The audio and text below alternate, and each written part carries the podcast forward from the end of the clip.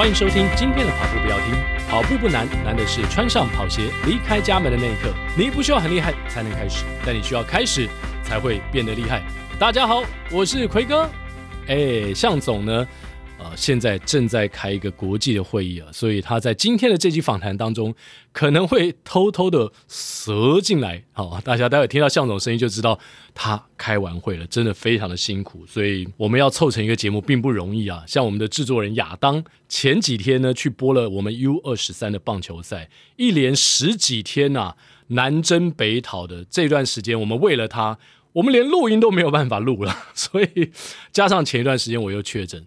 所以，我们再回到这间录音间呢，好像已经隔了快一个月的时间，令我觉得有一点陌生。今天呢，在节目当中，我们要访问的这位来宾非常非常非常的特别，他是来自一个遥远的地方，呃，让我们一起来欢迎宋丁洋。嗨，大家好，我是宋丁洋，我的 FB 的名字叫小杨。小杨，嘿，大家都叫你小杨，对，所以叫宋丁洋，我突然觉得怪怪，而且我到刚才才知道，原来丁洋姓宋啊，对对，我姓宋，真是冒犯，不好意思啊，不会不会，对啊，那我跟丁洋认识，小杨认识是在跑团当中，而且他是一个非常特别的人。其实我们跑跑团里面呢、啊，有一些来自不同背景的跑者，譬如说我们有一个从香港来的志伟哥，志伟哥很厉害、哦，很厉害，他已经即将要跑他人生第六十码了。哇，都跑遍了全世界，哎，那小杨你跑了几个全马？有点不好意思说，怎么说呢？我一共只跑过两个全马，都在台湾吗？两场台北马，仅此而已。哎，那我比你多一点点，再加上万金石而已。可是哦，大家知道吗？小杨的速度非常的快啊，现在俨然已经是一个大概三二零左右的跑者，全马的跑者了。呃，目标啦，努力啦，很可怕，很厉害啊！而且。呃，小杨是来自我刚刚说遥远的地方，三千公里外的北京。哇，这个从北京来到台湾，好像感觉很熟悉，又有一点陌生。我不知道你会这样诠释吗？嗯、呃，会，就是同样是同样的语言，但是其实又是完全不同的两个环境。嗯哼，对。那小杨来台湾多久了？哦，到明年应该是十年了。啊，这么久了！二零一三年春节之后过来，就是确定搬过来住的。哎，那我们俩还蛮巧合的耶。嗯、我是二零一三年从新加坡再回了台湾啊。对，所以我们两个有很多巧合之处。譬如说，哎，那天跟小杨聊天的时候，才知道您老公张力小的时候住在新竹的眷村，对，空军的眷村，然后住了很、嗯、很短的一段时间嘛。国小就来，国小好像是国小，我记得，嗯，不不不不好好念书啊，被家长打过来了。那我待在新竹的时间稍微久一点，虽然没有亚当久了，可是也稍微比张力久一点。就是我国中毕业来台北。嗯那另外呢，讲到说，哎，我们二零一三年同样的从不同的地方来到了台湾，或是像我回到了台湾。再来呢，其实哦，小杨他自己也做一个 YouTube 的频道，对，运动日志，对，小杨的运动日志，小杨的运动日志，对，大家可以上去看一下。那这个这个频道主要在讲些什么？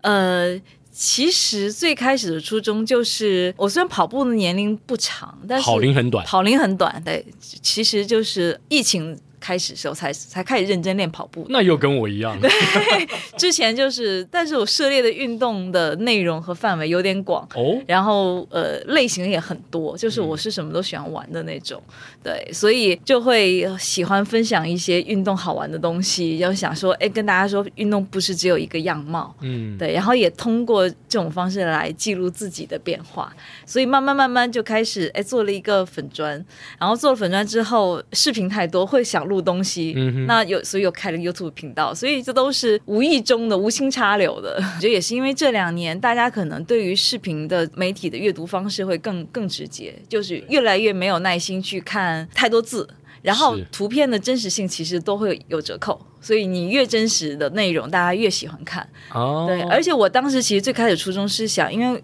疫情的关系，我有很两年半没有回过北京了。Wow 我想多录点视频内容给我北京的朋友和家人。那时候是放在 YouTube 和朋友圈、嗯、哼微信朋友圈上，是对，然后让他们看看我在这边的生活，其实生活的很不错，嗯、所以当时才开始做这些东西。哎，那你后来疫情之后开始跑步，他们有没有吓一跳？虽然你之前你刚刚说你喜欢很多不同的运动嘛，嗯、这些运动包括了哪些呢？从滑雪、攀岩，哇，然后。打拳，是真正的那种搏击的拳击。哇 Wow，对，就是比较激烈的。然后我还练过一阵子钢管。真假？对，然后就是种类很多，就是我会什么都会喜欢去玩，去尝试。跑步也有一直在跑，但是可能就是三五 K 这种健康跑而已，没有把它当成一个，因为年轻时候觉得太不刺激了，年轻时候比较喜欢比较刺激的。对，你刚刚提到那些运动都很都很刺激，对，对，所以你是喜欢一个冒险泛滥的人，才会从北京三千里之外来到台湾，这样吗？嗯，也可能吧。我上是一个喜欢冒险的人。我觉得我的骨子里就是想试试不一样的东西，就总是希望你有点变化，不喜欢一成不变的东西，就事情。所以可能包包括跑步也是，就总觉得能不能既然做了，就再突破一点，再突破一点，看看自己能做到什么程度。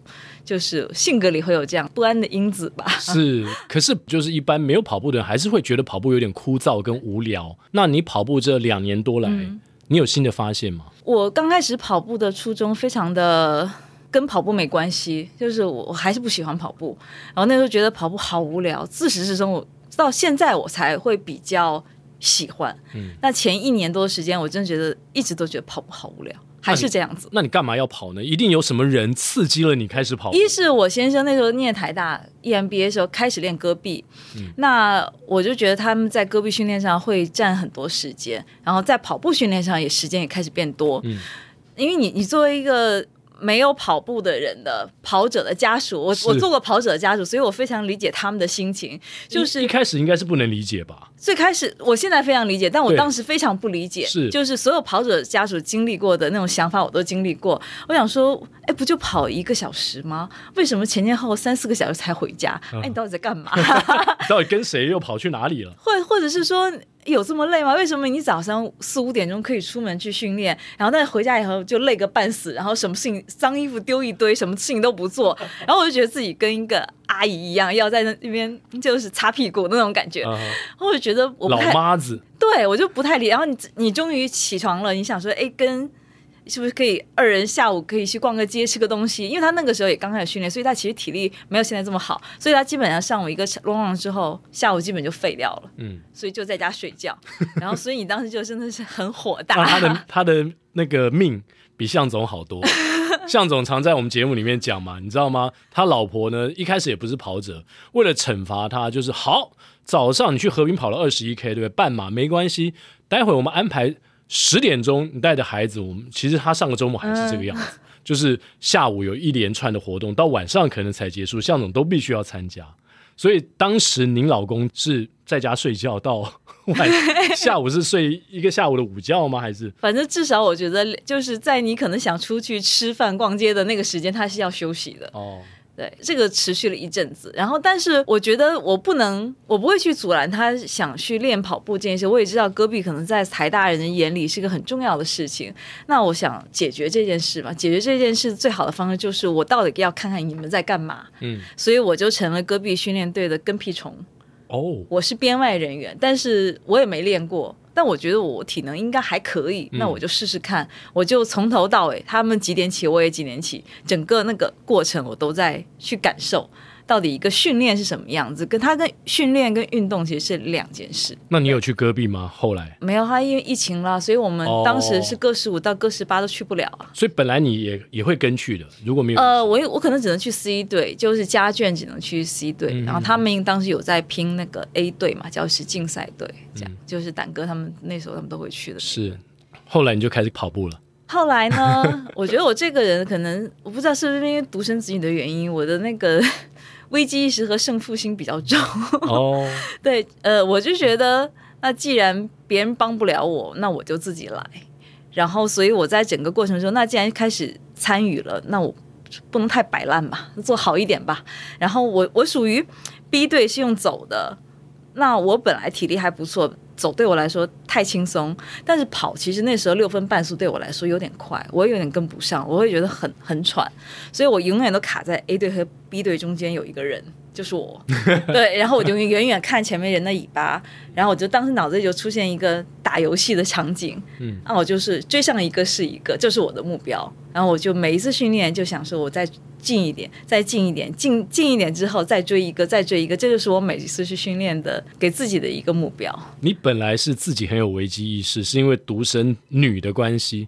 其实我独生女很多受宠，就是很骄纵的也很多啦，也有。但是呢，刚才你这样讲，我会觉得 A 队的那些男生会不会开始觉得说：天哪，怎么一个家属好像快一步步接近，想快把我们给干掉了？后来他们压力有点大，因为觉得哎，这这个这个不是在后面，怎么怎么越来越往前，越来越往前，怎么跑到我们前面去了？是啊，他们感受到压力了。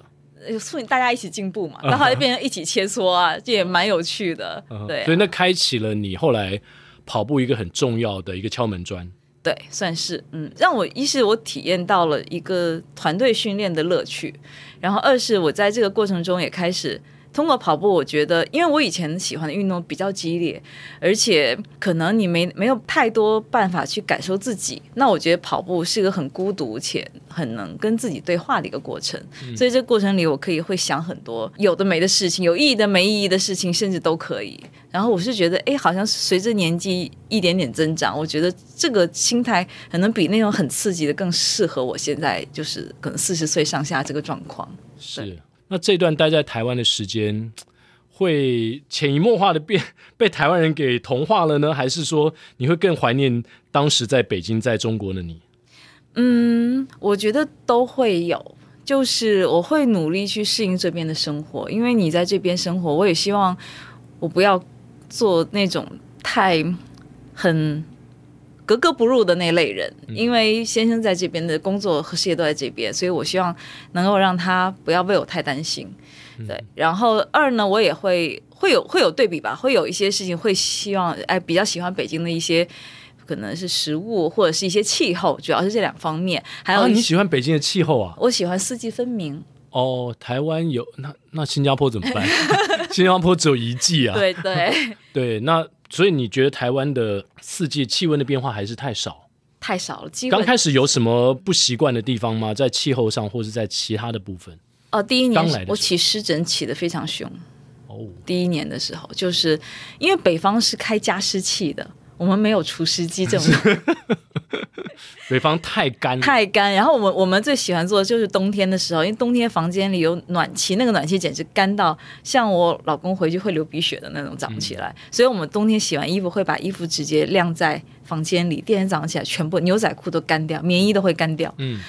就觉得很方便，然后回来台湾最开始就不适应的就是衣服怎么都不干，为什么摸起来都黏黏的？是是是，还有一点霉味，就是由于冬天嘛，或是常下雨的时候没有晒到太阳。对，那时候也不太不太知道要怎么处理，然后 就是带过来的东西也不太，就是可能还是偏北方的一些衣物就拿过来的，嗯、然后全部都长霉了。现在，嗯哼，对啊，那你在疫情的时候也跟我一样嘛？我隔了两年多才回新加坡，你好像也是隔了两年多再度回北京。对，而且我在你的 YouTube 上面看到你在北京拍了很多你在那边不同地方不同的公园啊，嗯、或是呃什么几环？为什么就是到北京这一趟会？会像我一样到新加坡拍了一堆我在新加坡跑步的影片。嗯，我觉得一是我上一次回去刚好是在 COVID-19 爆武汉爆发之前，嗯，就是那一年二零一一九一九年底爆发，但是是二零二零年春节前后才是整个被封，整个开始封封城封城封国的那种。我是在二零二零年一月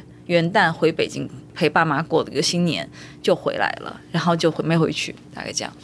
所以，呃，我觉得这次回去以后，一是我这两年多，我首先我具备了跑步的能力，然后二是我是觉得有没有一种方式能让，因为我太久没有看过这个城市了，它变化很大，因为我我之前每年都会回去一两次，它其实一直在变。我想说，那我有没有什么方式能让我再看看它，而不是说跟朋友吃吃喝喝？再加上疫情期间，其实也不太容易跟大家约起来吃吃喝喝，因为很多的消费形式也发生变化。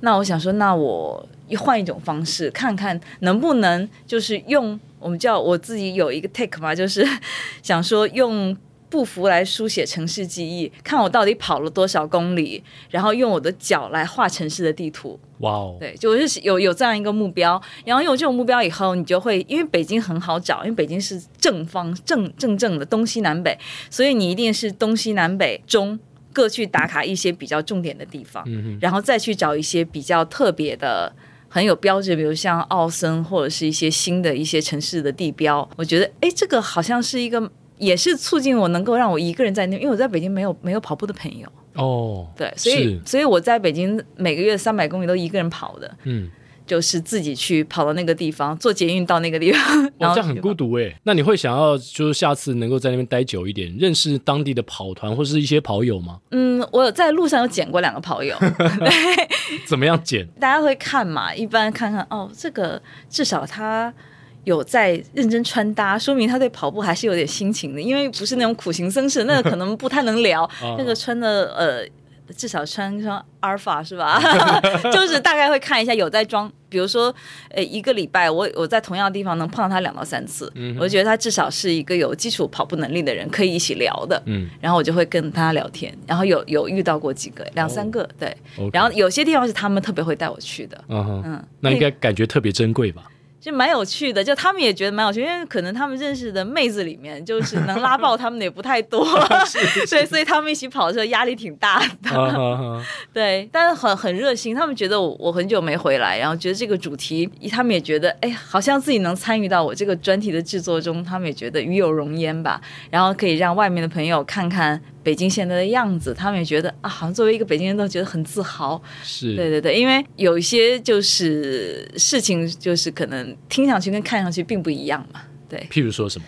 没，就是很多啊，就是 对对对，就是民民间的眼光和和和官方的眼光，有些事情是不一样的。对对，所以。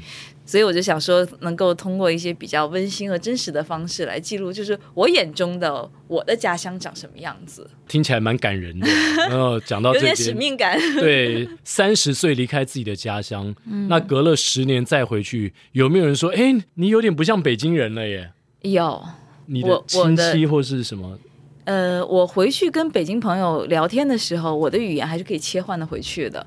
但是我在录视频的时候，因为我会考虑到我是在 YouTube 上放，嗯，所以包括我可能对镜头说话的时候，我的儿化音会没有那么重，会很很淡，很淡很淡。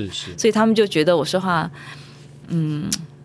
台湾腔会有点重，因为我会用一些，就是用词的用词都有关系。就是我我现在有点词，我自己搞不太清楚，就是我老公也搞不太清楚，就我们两个互相会混用，所以有时候大家会觉得，哎，你你是不是很像大大陆来的？这种，对对对，就是我们两个都有点。混乱在在语言上，但是、嗯、但是我是很明显的，就是如果比如亚当是我的北京朋友，然后奎哥你是我台湾朋友，我们在一个桌上吃饭的时候，我跟他就是可以用儿化音说话，嗯、然后跟你马上就把儿化音切掉。像你现在就没有儿化音，我现在完全没有儿化音，对 在我在我自己感觉里是没有的。对，哦、那我觉得跟我工作有关系。我之前其实蛮早都在北京的台资企业上班。哦。是因为这样才认识张丽的吗？有算是这个关系，因为所以台湾同事很多，台湾同事很多以后，就可能认识台湾朋友就会变得更多，所以才会认识他。所以可能就在这个过程中，然后语言我就比较没有太明显的障碍，包括一些用词，虽然。两边都很多不一样了，但是我蛮早就有知道有一些区别。嗯嗯嗯，OK，有先上补习班的概念，对对对对对对，对所以来到这边不会，哎，语言上各方面不会说一下子这个文化差距这么样的大。对对对，而且你在北京还可以听到跑步不要停，真的真的可以听到。Uh huh. 我因为我早上跑步的时候就。都会听一些听音乐嘛。那天就突然，因为我是之前是最开始是从 Spotify 然后推到的那个、嗯、听到的我们的节目。我想说，哎，我怎么我只是想听听音乐？我想说音乐应该不会不会被挡吧？然后就发现 Spotify 所有都能听，我就一个一个点，哎呦，跑步啊，那居然也能听。对，然后我就觉得很开心。但是我没有去试过其他平台能不能转过来，但是 Spotify 是什么都可以听。哦嗯、是，那很棒啊！所以下次我回去试一试那个 Podcast 能不能听。我们听。友也有一些是来自海外，当然也来自大陆的，蛮多省份的，嗯、所以也有可能是一些听友他们在台湾跑步，也许他的台商啊或什么在那边工作的，嗯、经过他们台湾的朋友推荐，在那边也可以听。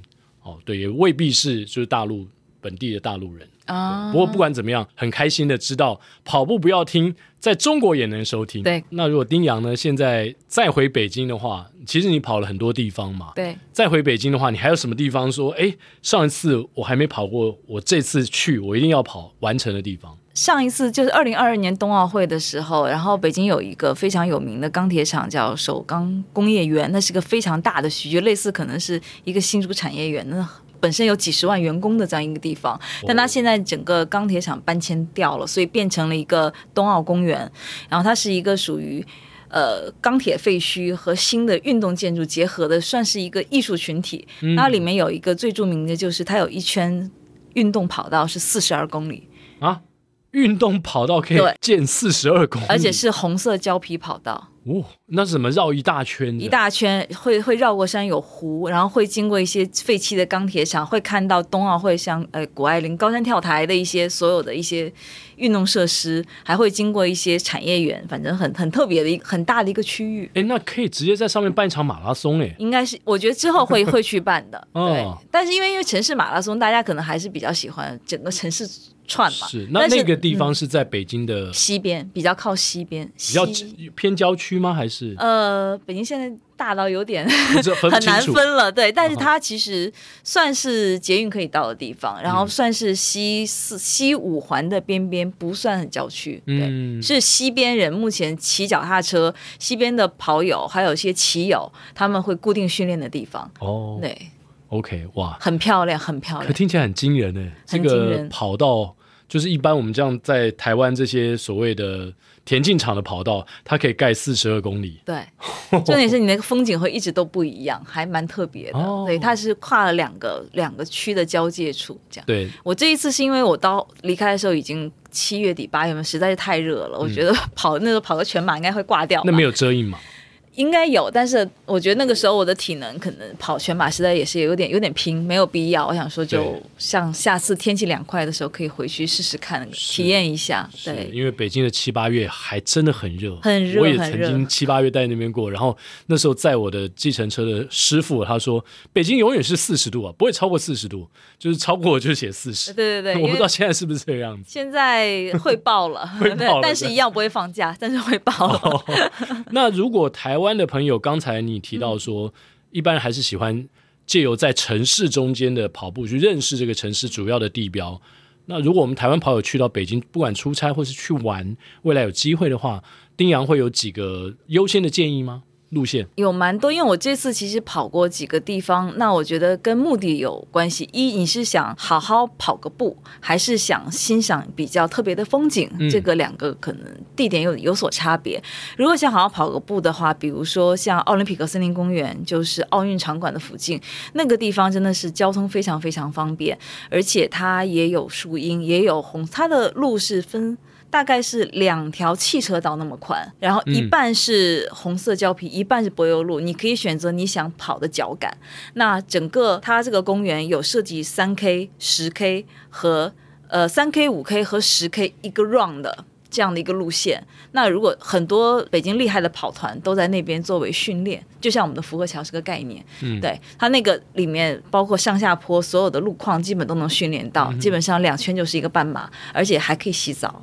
还可以存包，哇哦！对，哦，感觉设施很完善，设施非常完善。然后跑者的休息亭很多，这是想跑步的人去这里。对，去奥森，或者其次就是朝阳公园。朝阳公园也是在东边，也是一个不错的跑步的地方，很多外国人会在那边。嗯、那如果是想看风景、想体验不一样的北京的话，那首推一定是故宫，就是紫禁城的城墙。紫禁城城墙一圈大概是五公里左右，你甚至会跑过呃午门。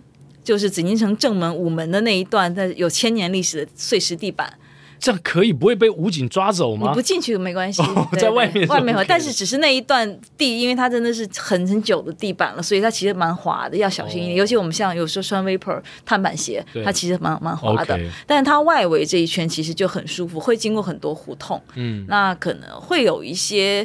呃，人比较多，但是整个那个风景是非常老城区的风景，其实还蛮漂亮的。周围跑完步之后，可以跟朋友在呃角落喝咖啡啊，就是那种古香古色的。嗯、然后其次第二个地方，比如说像呃天坛公园，天坛公园就是我地图里有一个画了一个大象，那个也是皇帝祭天的地方，啊、也是一个非常我在你的影片中有看到，对对，非常优美的一个一个一个环境。那它可能就是。呃，路线上会稍微的复杂一点点，它不是一个完完整的方形，但是它那个环境也是很很清幽的，所以我觉得皇帝真的很会挑地方。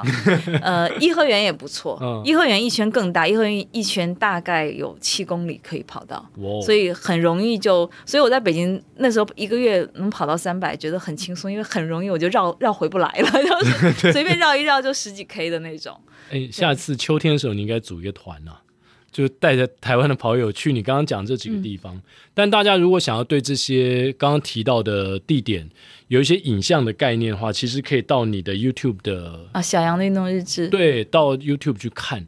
然后这些你好像我至少你提了好几个，我都有在里面看到。标志性的我都有去拍。嗯、那如果有向导的话，跑二环我觉得非常的酷，一圈三十三公里。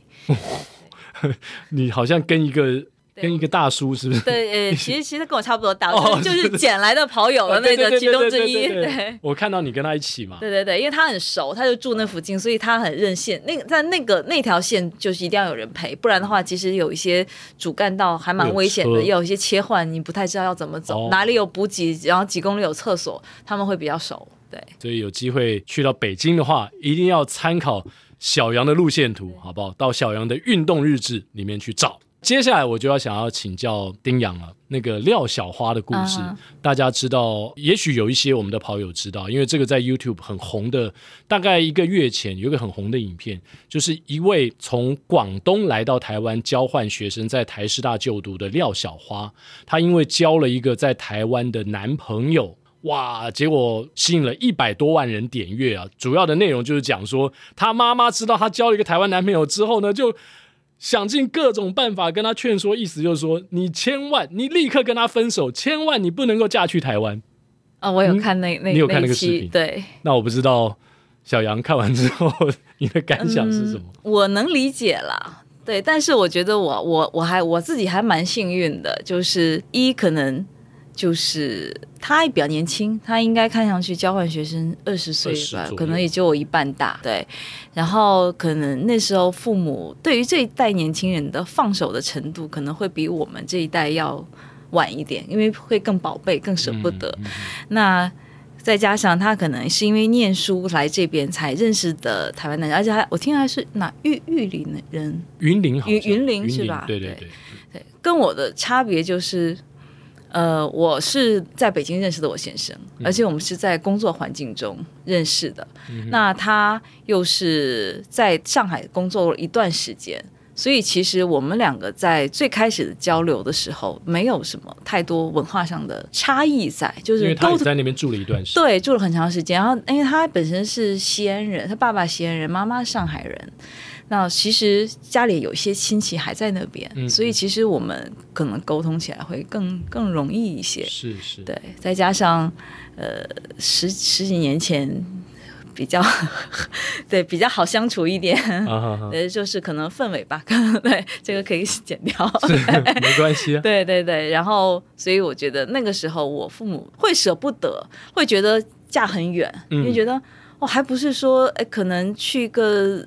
上海或广州什么的，怎么哦跑台湾去，就要要跨一个海峡，是，对，要坐飞机，嗯，然后但是会舍不得，但是不会觉得过于担心吧？我觉得，嗯，嗯，然后我当时安慰他们呐、啊，我说飞到香港还要三个半小时，直飞台湾才三个小时，是。对啊，我说问我为什么不去台湾？我说，而且我说平时我们工作的时候虽然都在一个城市里，然后隔隔着。车程二十公里，我也一个月才回一次家。嗯哼，那我我嫁到别的地方去，我也一样可以一个月回一次家。嗯，所以他们也觉得那就还好。所以算是能够说服你的爸妈。对对对，对，就是离家 三千里，哇，这个其实是一段蛮远的距离了。嗯，我觉得我们家的小孩都是在外面飘的。嗯，就是不止我一个，因为我们家全部都是我妈妈，尤其我妈妈这边小孩都是独子，我们全是独子。是，然后我我堂姐在。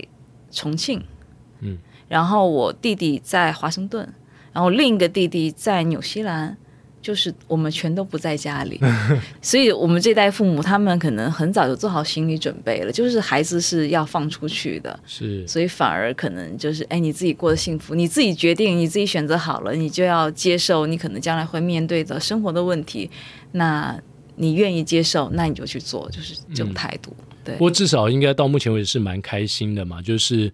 你跟你先生张力都非常喜欢运动，对，而且两个人也因为他参加戈壁团的关系，呃，你们两个现在都开始跑步，而且前一段时间你还到垦丁去帮他加油打气，他去参加三铁赛事，对，出铁，出铁，对，哇，所以可以跟我们分享一下，那天在垦丁应该是非常的炎热，哎，热爆了。对，三铁其实是我今年三月四月的时候有连着比了两场，是我先先去比的。嗯、那个时候就他因为各种原因都没有去成，所以这一次是他的出铁，就是他一直延一直也延到了这一届。然后因为我们一直都没有去成戈壁，所以我们戈壁一起练的这些学长姐们，大家就开始玩一些口味越来越重的，比如说今年一月份我们就去跑了阿里山三日赛，哦，就是 就自负重在山上。住了两晚的那种，连连食物都要自己带，然后我吃了三天胶和干燥饭，后面会想很想吐吧？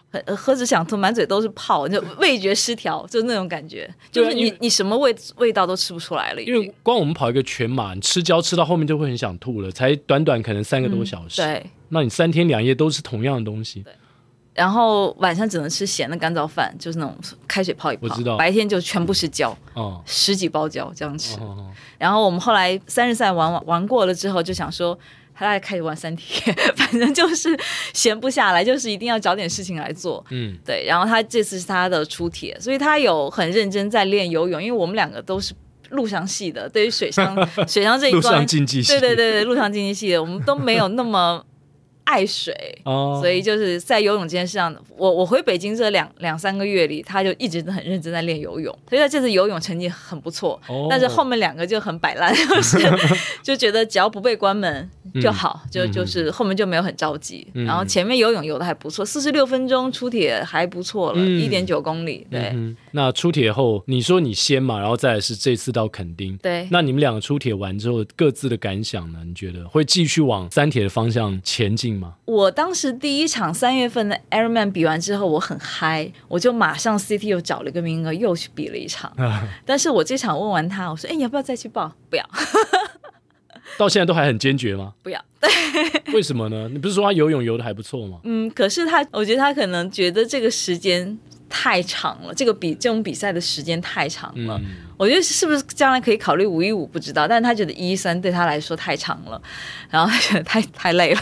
而且因为三项嘛，所以要训练起来其实要投入非常多的时间，非常多跟时间。嗯、那如果他现在又在公司里面是一个重要职位的话，嗯、可能会有点分身乏术。对，会比较辛苦，所以我我那个时候就是他的最大的后援兼保姆。对，所以你去到那边就是帮他，哎，你还有陪跑是？呃，陪跑了一小段，哦、然后但他说压力有点大，不让我陪了。后来我也觉得不合适啊，因为毕竟铁人嘛，就是要。自己完成，自己完成，对，我就陪着他，可能两 K 给他加加油这样子。哦，而且你陪他，因为你的脚很很新鲜嘛，所以你陪他可能脚抬不起来的时候，他会更有压力。对他，他说我我我一走了，他马上变步兵，终于走了，可以休息一下。哦，你一走，他马上变步兵，终于就是在你来的时候，他盯了一下，对，盯了一下，然后觉得，因为而且那一段，因为马上就是骑脚踏车出来接跑步，就是上坡，嗯、大概可能三四 K 的上坡。所以他其实不太想跑，但是因为看我在陪我，看我看我很兴奋，他说那个跑一下，他说真的很不想跑那一段。对啊，我觉得丁洋刚才分享这一段呢很有趣，就是因为我们在跑友当中有很多其实夫妻他们是没办法一起运动的，嗯、所以对于。呃，两个人能够从事同样的事情，然后花同样的时间，甚至一个人在跑的时候呢，还稍微可以小陪跑一下，这样的功能的太太好像也并不多。哎，说到这边，我们向总就进来啦。嗨，大家好，我是向总。对，向总，你在跑全马，或是假设你今天三铁的时候，对，我想老婆幻影应该是没办法陪跑了。那没办法，陪骑可能可以，陪骑，你跑他骑，我跑他骑，对对对，但他也不愿意，他也不花太长时间，他都不愿意。对，所以夫妻能够一起这样子，我觉得蛮不容易的。对对，我觉得蛮蛮，我们也是都比较喜欢，而且我们会互相帮忙。比如如果有有人有目标，另一个就牺牲自己，会当哇哦帮忙拍摄，或者是帮忙破风、帮忙带，我们会这样。你们不会起口角吗？就是在运动的过程当中，有没有曾经为了什么事情，就是有点争执或干嘛的？呃，在开始训练的时候，有的时候会。对，但是到后来我也不用太听他的时候，其实就不太会了。当当高下立判的时候，就慢慢就不起口角了。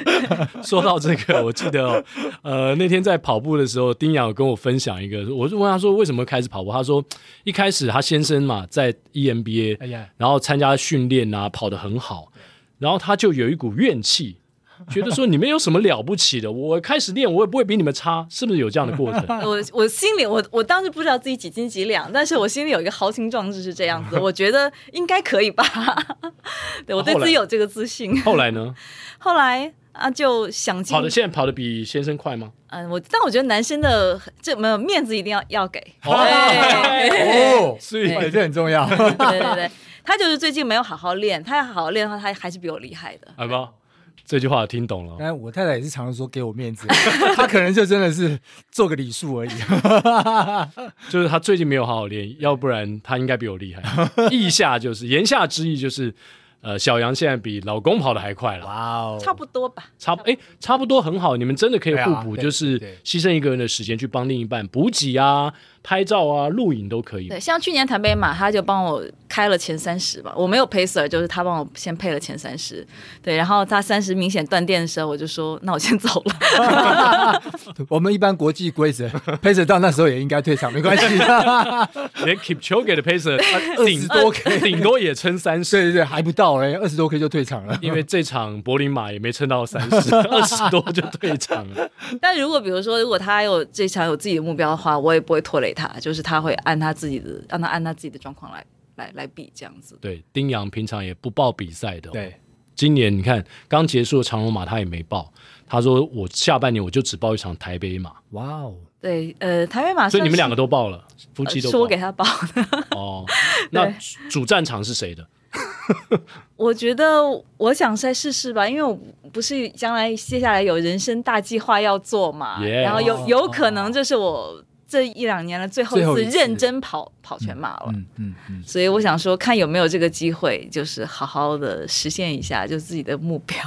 现在目前的目标在训练方面是，嗯，保底三二零吧。哇哦，希望，嗯，三二零已经接近女子百捷的时间了，对，嗯，呃，差五分钟差很多，现在不是又往前推了，推了，对推了十几秒，对，是没错，但是你是保底啊，也许你跑的特别的好，对。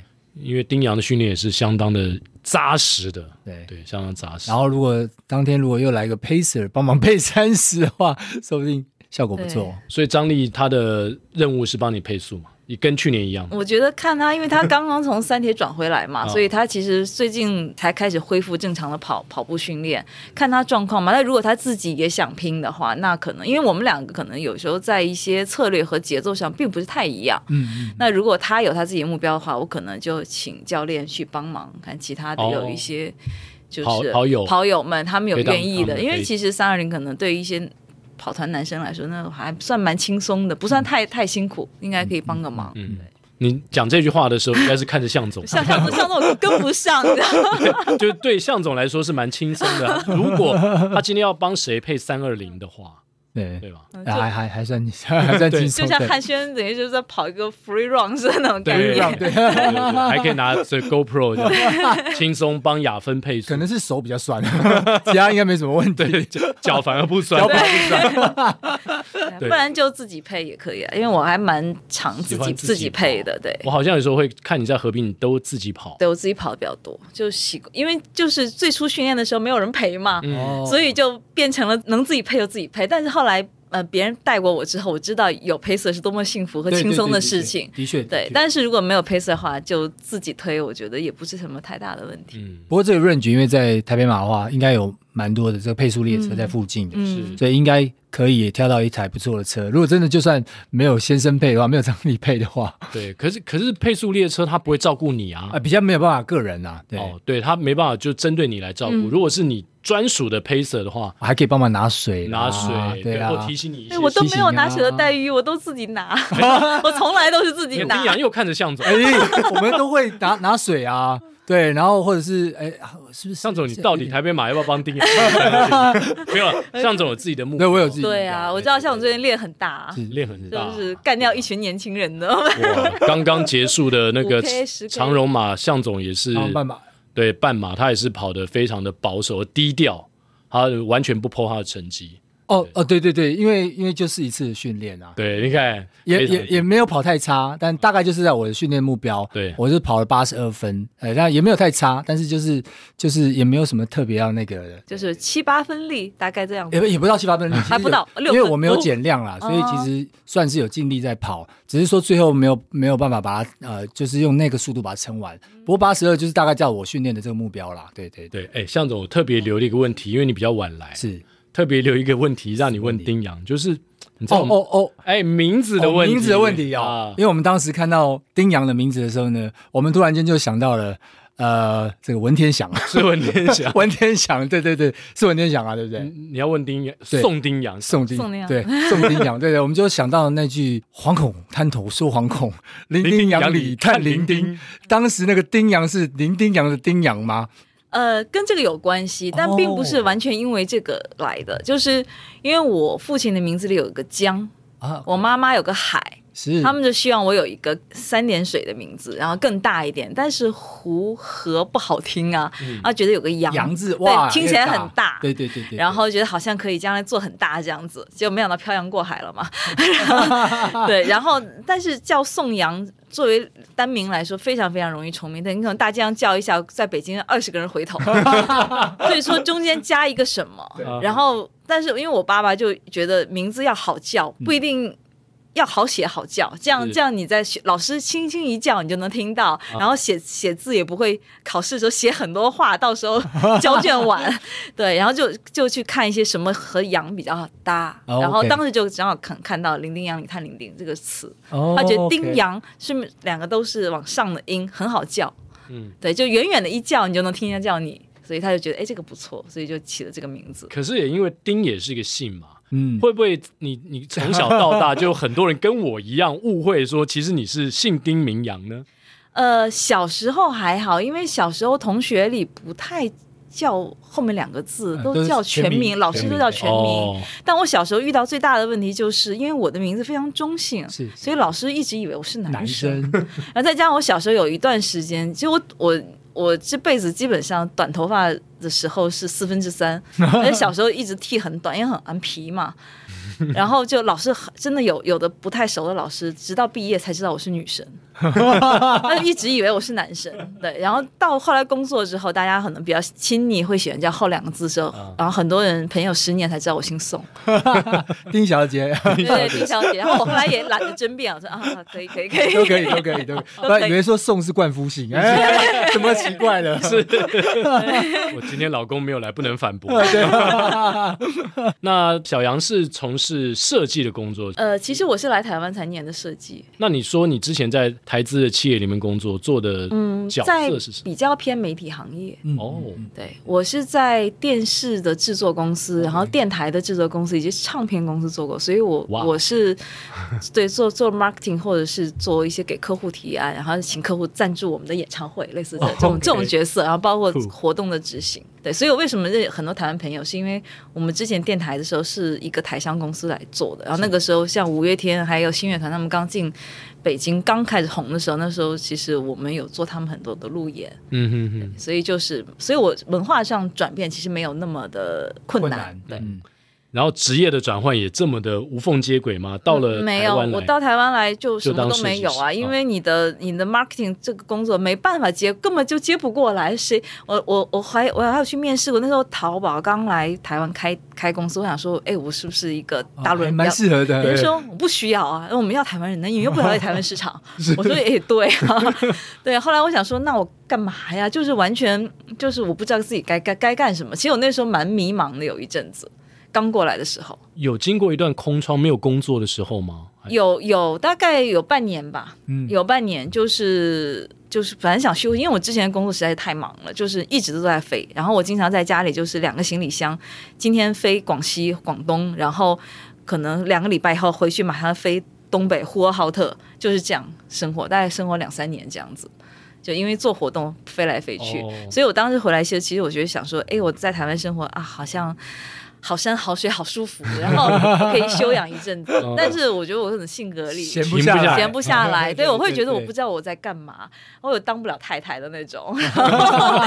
对，休息了半年之后，我就觉得哦，人生好好好没有方向啊。我说那我总得做点什么吧。工作不好找，那就做自己以前想做从来没做过的事，就没有成功的事情。比如说念设计，是我小时候大学就想念，但是我父亲不让。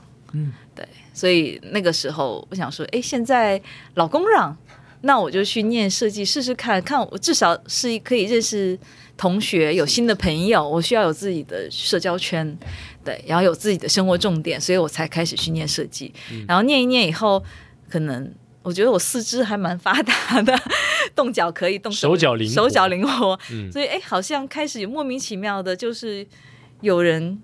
跟我订东西，然后只是我，我当时觉得这这堆破烂会有人要吗？我 自己都觉得自己怎么做成这个样子，但真的会有人不知道朋友是挺你，还是说给你面子，还是真的喜欢？然后我就莫名其妙的开了一个粉砖，也是跟跟我开小羊运动日志一样，另外一个粉砖。对，我有一个时装的粉砖，是我自己品牌的粉砖。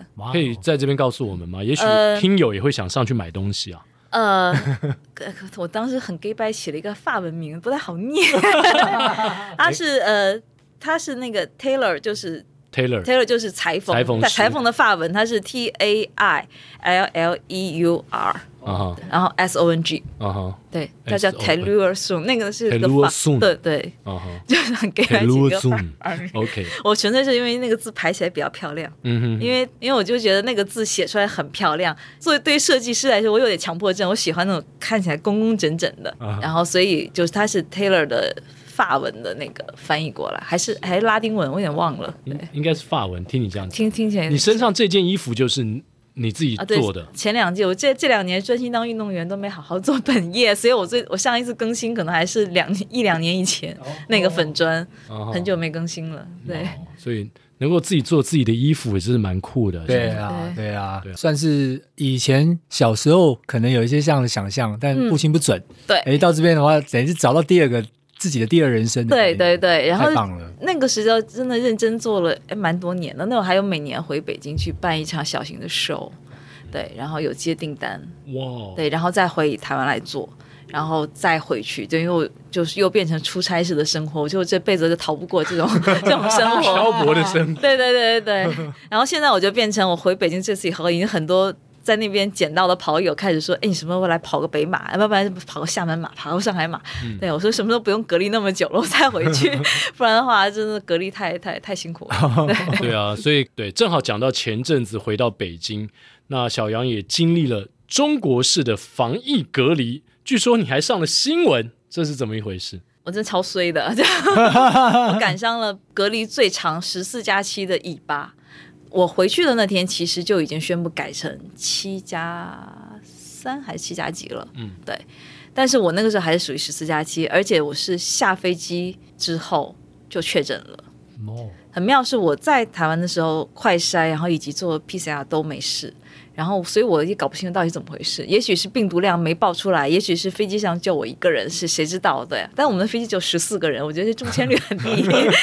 对，然后我当时送到隔离酒店的时候，因为我带了很多健身器材，因为我知道那个十四加七很不好过，所以我有弹力带 TRX，然后滑盘，我我真的一箱全部是健身器材，滚筒、瑜伽垫我全带了，因为我平时也蛮蛮爱健身的，我就已经把整个酒店布置的非常。是一个小型健身房，我可以在那边生活二十天的时候，突然接到了一个电话，说：“哎，那个宋天阳是吧？呃，你收拾一下吧，等一下我们换地方住。”这是晚上十一点的时候，哇！我当时是四点钟入住的酒店。他说：“你确诊了，说你现在是阳性的。”我说：“啊。”他说：“你别慌。”我们会告诉你要怎么做，你就开始收拾东西，给你点时间。我就开始超慌张的，就一边给我妈打电话，一边给我老公打电话。我就说那个，我就说你们现在什么都别问，我也什么都不知道。我就开始收东西，然后收完东西以后，就是有工作人员就从外面给我递进来一个包裹，然后隔着门他都不看我，然后跟我说打开那个包，先穿哪一件，再穿哪一件。然后除了防护服，那防护服是用双面胶贴起来的，嗯嗯嗯，完全是严严严。然后脚套穿两层，手套穿两层，哎，然后戴帽子之后戴面罩，基本上全身穿了四层左右吧。我穿完了以后，我都快走不了路了，就那个 没办法呼吸了，没完全没办法呼吸。然后你就整个行李都会被消毒之后，然后就被拉到坐救护车，这辈子第一次坐救护车，还是送我自己。然后坐救护车去了地坛医院，还算好，因为地坛医院算是至少一人一间，它比上海的那个那种临时搭的方舱要好很多。我至少是有独立的卫生间，至少有天花板，是一个小格子，不会是像不是方舱，方舱是通的，对对。所以重点是你带去那些隔息，对啊，没办法用了吧？那些练健身器材，我觉得我觉得我超会有，我超会夹缝里求生存的，真的吗？可还可以用啊？还可以用。我刚开始那个那个护士小姐帮我搬箱子，他们都惊呆了，说：“你从哪回来？你为什么箱子这么重？” 对，然后因为我隔壁，我观察一下，我隔壁床大概可能三四天都没有人的时候，我就开始把那个床慢慢往另一侧推，然后把中间清出来，然后用酒精擦很多遍，然后就开始铺我的东西。对，然后所有的那个病床的脚上都可以绑弹力带啊。窗户框上也可以绑啊，哇，对，然后我就会在原地跑，我就每天给自己定课表，对，今天练上肢，明天练下肢，然后什么时候练练心肺，因为网上有很多课程嘛，你就跟着，然后最最后以那个这个叫虚拟跑做一个结尾，所以我五月份大概在病房里跑了两百多公里，哇，太强了，在病病房。里面，那个病房它在两个床之间大概可能差三公尺吧，整个一圈加起来可能四 三三一圈三四公尺吧。脚踝扭伤了，是因为这样上新闻的吗？没有吧？呃，怎么上新闻的？是因为那边其实蛮多有一些防疫战线的记者，他们会经常在这个病，因为地坛医院算是收治那个新冠病人蛮多的一个地方，所以他们经常会跑来跑去，而且它里面有一些孕妇或重症的，所以他们会收集一些社会新闻嘛，然后就看不知道是护士说的还是怎么样，嗯、然后路过以后就看两个男生穿个白衣服在那边门口盯着我看，我想说这这是什么？嗯、然后后来他们就默默进来了，拿着机器说：“我可以拍你。”不是，因为他们也在。看说这里面是什么？对，我觉得他们也是，就是每一个护士小姐进来都跟我说，说你是我见到的唯一一个在病房里天天运动的人。每一个人感觉好像没病似的。对对。然后甚至有的护士小姐进来就问说：“你什么时候走啊？”我说：“那问你啊，我也不知道。”对啊，就就这样上的新闻。对，就是应该，反正就是类似是什么所谓正能量、积极抗议的代表吧。他说：“我不只是测试是 positive，我连个性跟态度都是 positive，完全正能量。”对，就是因为我要不要不然你在一个。充满了白炽光，看不见白天，因为我们没有窗户，那个窗户只是隔壁的走道，嗯、你根本不知道外面是天黑天亮，因为病房里永远都是白灯。嗯、那时候你你其实如果你你不给自己打打点什么强心剂的话，其实人蛮容易蛮崩溃的。对，而且我们那个病房连电视都没有，我已经把我所有的视频网站的所有的剧 全都追完了，嗯、就那几天，因为也没有人跟你说话。然后每天我就开玩笑嘛，到后来这事后想想觉得很好笑，但是当时其实有几天是会有一点呃很抑郁，就是有点像那个失控玩家的画面。哦，每天早上睁眼起来，世界是一样的，然后连你的吃饭的内容甚至作息全部都是一模一样的。因为大家都穿着白色的衣服，你也不知道是谁啊，背后有写名字啊，根本看不出来。这就是永远都每天都过一样。然后重点是你不知道这个时间什么时候结束，因为它不会是像哦我们这边可能用快筛，或者是你只要阴性就可以走，它是要检测你的一个 CT 值必须低到某一个程度才允，就是你完全不具备传播风险才允许你走。那这个体力好的人可能一周两周就结束，那体力不好老人家可能要撑到一个月，嗯、所以你不知道什么时候是一个结束的日子，所以那个时候是最让人焦虑的。对，这种时候对于可能原本已经是老人家，然后又有点体弱多病的话，他很容易就陷入到比较 negative，对，想法上会比较负面，没错没错状况，然后可能就会影响到他的身心灵。丁阳那段经历应该对你来说也是很特别的吧？很特别，所以我后来也有录录几天视频，就是我想说这个也蛮特别的经历，也就分分享给大家。对啊，就是在隔离病房的生活，那个时候架机位都架不到，我就架在那个输液输液瓶上，因为它是从上往下的那个架子，然后我就把我的手机绑上那个铁丝挂在上面倒着拍，然后说哎找不同的视角，居然还有铁丝，对，就是切机位或者是皮筋什么，反正自己找东西去绑它。有铁丝，感觉在监狱里面危险。对啊，就还蛮特别的经历了。对对，一段非常，总共二十一天吗？还是？嗯，我在医院住了十八天。嗯，然后十八天之后会要求自主隔离，但所谓的自主隔离就是我是自费去那个防疫旅馆再住七天，等于再被关七天这样子。哇哦，二十五天，然后二十五天出来之后还没有完全结束，还有所谓的。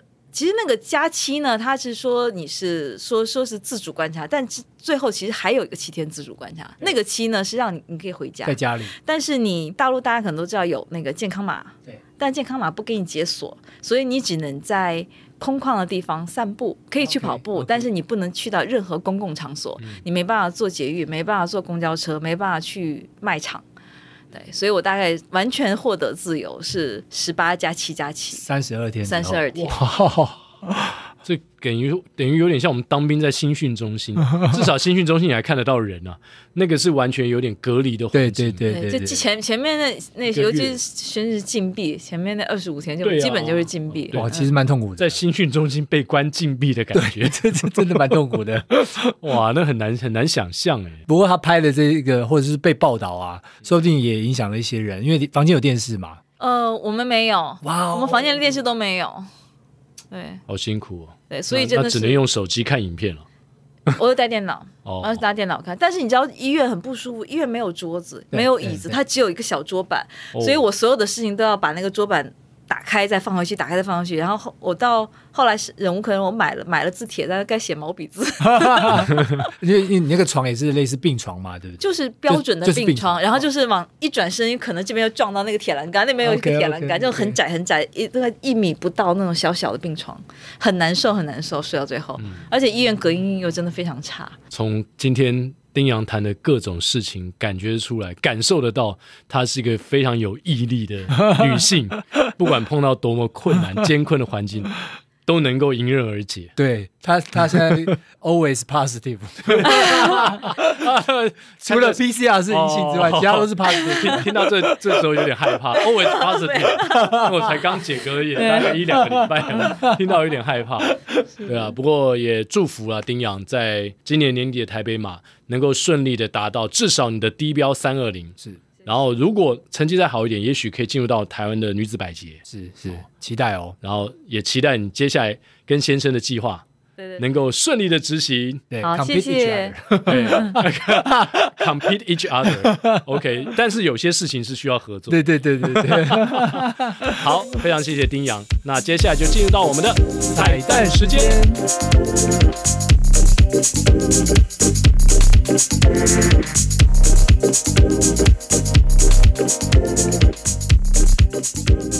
好，今天的彩蛋时间，我们要唱的就是这首不做他手之想的《One Night in Beijing》。One 在北京，玩来在北京，你是可以用台语啊哈。One night 可能还不够啊，如果要去跑刚才丁阳说的那些地方的话，对，可能要待个六七个 night 啊。对啊，而且丁阳好像在那边待三十一个 night，三十二天啊，哇，哎呦，隔离三十二天，哪里都不能跑，只能绕着床跑啊。好，来 One night in Beijing。One night in Beijing，我留下许多情。不管你爱与不爱，都是历史的尘埃。One night in Beijing，我留下许多情。不敢在午夜问路，怕走到了百花深处。人说百花里深处，住着老情人，缝着绣花鞋，面容安详的老人，依旧等着那出征的归人，来宾请掌声鼓励。Yeah! 还行哦，是我们现在是 One Night in 台北 啊，还可以哦，可以啊。哦，今天非常谢谢来自北京的姑娘。啊，买进的公子哥儿丁阳，因为我已经搞不清楚他是男的还是女的，他自己 他自己说的，说的太中性了，那应该叫宋丁阳哦。你是男生还是女生？你是男生还是女生？